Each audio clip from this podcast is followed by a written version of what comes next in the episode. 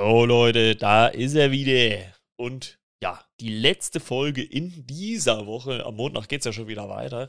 Denn heute am Samstag soll es über den Film Ich bin so glücklich gehen. Der ist am 30. September 2022 auf Netflix erschienen.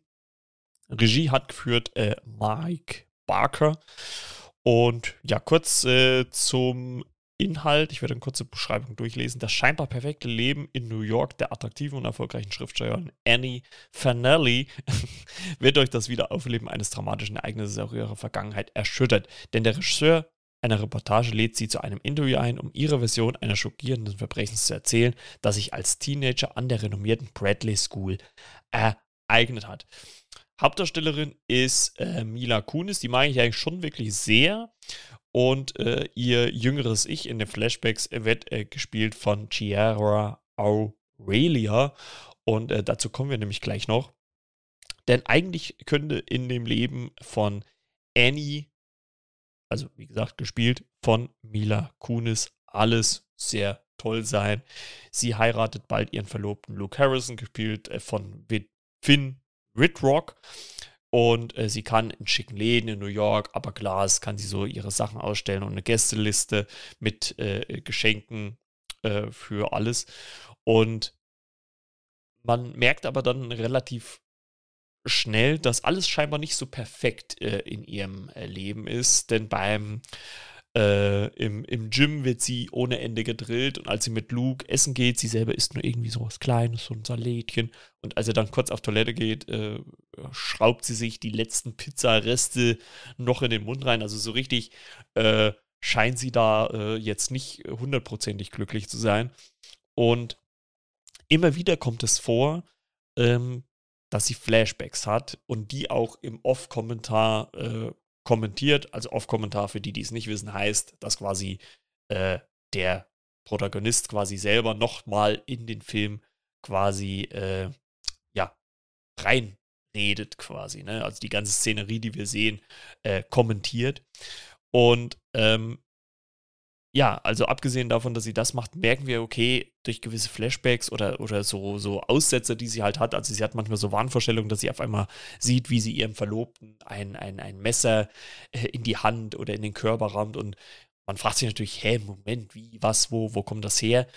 Plus, dass natürlich dann irgendwann ein, ein äh, Regisseur äh, quasi ein äh, Dokumentarfilm drehen möchte über irgendwas, was in der Vergangenheit passiert ist. Wir wissen in dem Moment noch nicht, was das ist. Und dann erfahren wir so peu à peu in Rückblenden, was halt wirklich passiert ist. Und äh, deswegen komme ich auch nochmal zu, zu, zu Chiara Aurelia, die quasi diese junge Annie spielt. Denn wir sehen, wie sie äh, dank eines, wie Annie, dank eines Stipendiums, was sie sich eigentlich nicht leisten hätte können, ähm, auf eine äh, ja, sehr elitäre Schule kommt. Ja, und äh, dort aber äh, das Problem hat, dass sie äh, quasi gefügig gemacht wird und was wirklich sehr, sehr schockierend mit anzusehen war, zweimal am einen Abend äh, vergewaltigt wird, obwohl sie ganz klar darum bittet, das nicht zu tun. Und also das ging einen wirklich unter die Haut, wie dieses junge Mädchen um, um Hilfe bittet und einfach sagt, hör auf, hör auf, hör auf. Und der Typ hört einfach nicht auf. Also es war richtig hart ähm, mit anzusehen. Und deswegen wollte ich nochmal sagen, dass das diese junge Darstellerin äh, Chiara Aurelia wirklich richtig, richtig gut gespielt hat. Also äh, das ging schon, ging einen schon an die Nieren, das mit anzusehen. Und in der Jetztzeit versucht halt dieser Regisseur Andy dazu überreden, eine ja, ein Interviewpart in seinen Dokumentarfilm äh, wiederzuspiegeln, um halt, ähm, oder wiederzugeben, um halt die Geschehnisse, die damals an der Schule waren, äh, ja, aufzuklären oder ihre Sicht der Dinge aufzuklären. Und ähm, nachdem sie das mit ihrem Freund, was ich eigentlich zum großen Teil auch immer recht gut fand, der gesagt hat, ja, wenn du dich in der Lage fühlst, dann mach das, äh, geklärt, oder mit ihrem Freund, mit ihrem Verlobten geklärt hat und der gesagt hat, ey, wenn du dich in der Lage fühlst, dann mach das und wenn nicht, dann lass es sein, ähm, bekommt sie natürlich von außen auch so ein bisschen medialen Druck, weil sie selber auch in der Medienbranche arbeitet. Ja, war sie Mitwisserin, war sie Mittäterin und so weiter. Und so nach und nach erfahren wir auch, was dann halt auch nach diesen äh, nach dieser Vergewaltigung passiert ist. Also sie hat quasi so zwei Freunde, denen sie das halt natürlich auch erzählt, ähm, was da passiert ist, ne, weil kein anderer will ihr glauben, ne, ja, äh, ähm, ein Typ, der erste Typ zum Beispiel, mit dem sie noch bewusster geschlafen hat, obwohl sie da auch schon unter Alkohol war, ähm, sagt, ja, äh, äh, du kannst es doch nicht sagen, kannst jetzt hier nicht sagen, das war Vergewaltigung und so weiter und so fort.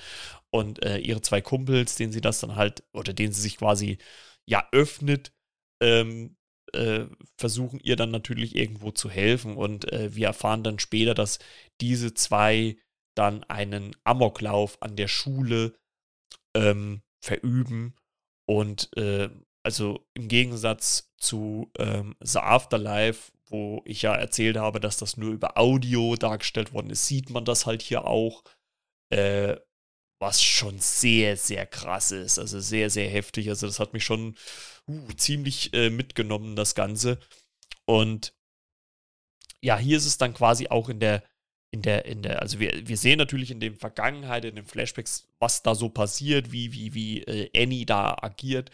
Und wir sehen dann aber auch ähm, in der, in der Jetztzeit, wie äh, einer ähm, das Massaker überlebt hat, nämlich Dean, gespielt von Alex, oder Dean Baden, ge gespielt von Alex Barone, ähm, der damals, ja, äh, auf jeden Fall ist es auch ein Film, der wieder sehr, sehr viele Themen natürlich anreißt und auch gerade ähm, Gerade mit dem einen der Überlebenden dieses Amokslaufs, äh, der äh, jetzt in der Jetztzeit Autor ist und ein, ein, äh, ein Anti-Waffen-Aktivist, der aber Annie beschuldet, quasi Mitwisserin gewesen zu sein.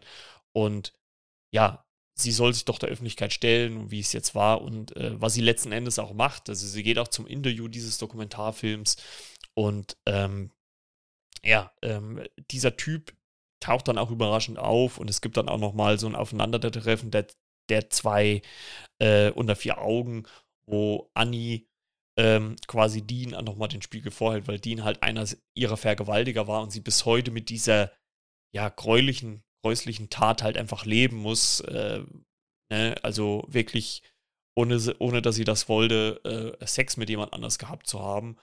Und wie sie das natürlich auch fürs Leben geprägt hat, wie schwer sie auch gefallen ist, ähm, neuen Menschen, gerade neuen Männern natürlich dann auch so viel ähm, ja, Offenheit entgegenzubringen, dass sie das nicht als Vergewaltigung wahrnimmt. Da gibt es nämlich auch exemplarisch so eine Szene in diesem Film.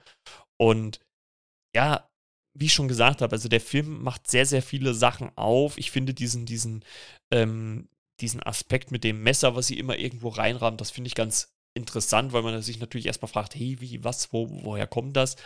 Und aber es macht natürlich dann im Nachgang auch ein bisschen Sinn, obwohl es natürlich dann auch letzten Endes nicht komplett ausgespielt wird.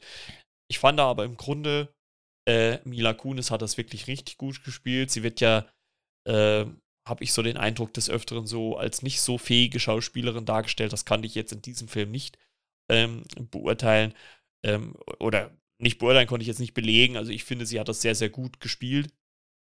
Ähm, vielleicht ist es halt einfach Inhalt nicht komplett ausgespielt worden. Ne?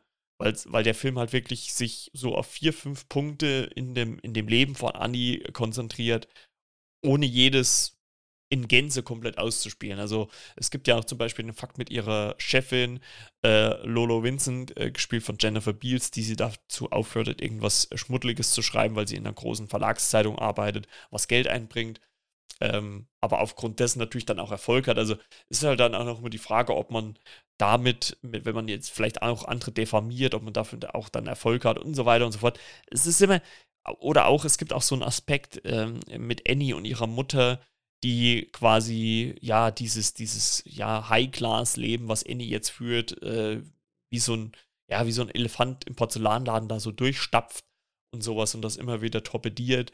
Ähm, was ich auch ein bisschen merkwürdig fand und auch in den Flashbacks wird die Mutter als wirklich sehr, ja, wie kannst du mich so in der Öffentlichkeit darstellen, äh, äh, gezeigt und so. Da dachte ich mir, oh, ey Leute, was, was ist das? Was ist das? Ist das, ist das wirklich, kann das wirklich so sein? Das ist ja krank. Ähm, ich finde, der Film versucht natürlich so ein paar Anspielungen. Ähm, als erstes äh, fällt mir da vielleicht eher so Gone Girl ein, so in die Richtung. Ne? Ähm, es ist, ist schwierig. Also äh, es gibt ja auch äh, quasi eine andere Serie bei Netflix, die sich damit auch beschäftigt hat. Äh, Tote Mädchen lügen nicht. Aber selbst da wird, wird vieles nicht ausgespielt. Es wird ange angeritzt, es wird angezeigt. Angeritzt passt jetzt nicht so dumm, lügen nicht. Aber es wird so, ja, gestreift, aber nie so wirklich ausgespielt. Und ähm, das ist ja hier auch eine, eine äh, Buchadaption. Äh, Lucky's Girl Alive von Jessica Knoll, die auch äh, das Skript äh, quasi zu dem Film geschrieben hat. Und ähm, dieser, also im Film ist es ein fiktiver Amoklauf, aber er spielt halt ähm, zu der Zeit äh, im, in dem Jahr, an dem der äh, reale Amoklauf an der Columbine High School äh, stattgefunden hat. Also er hat schon reale Bezüge, auch wenn er jetzt nicht tatsächlich so stattgefunden hat. Ne? Spielt ja auch keine Rolle. In Summe muss ich sagen, manche Sachen finde ich ein bisschen zu unausgespielt. Da hätte man vielleicht mehr, ja, noch seinen Fokus vielleicht drauf liegen können. Ich finde äh, Mila Kunis als, als Darstellerin wirklich richtig gut und auch gerade ihr jüngeres Ich, gespielt von Chiara Aurelia, machen das wirklich richtig, richtig gut. Ähm, ich finde den Film vielleicht eine Spur zu lang. Also er geht so knapp zwei Stunden. Ja, für mich hätte er ein bisschen drunter sein können. Dann wäre es genau richtig gewesen. Aber in Summe muss ich trotzdem sagen, ein schöner Film. Also schön in dem Sinne, dass man sich ihn gut angucken kann. Ähm, das Thema an sich ist natürlich nicht schön. Sowas sollte nie passieren, in keinster Art und Weise.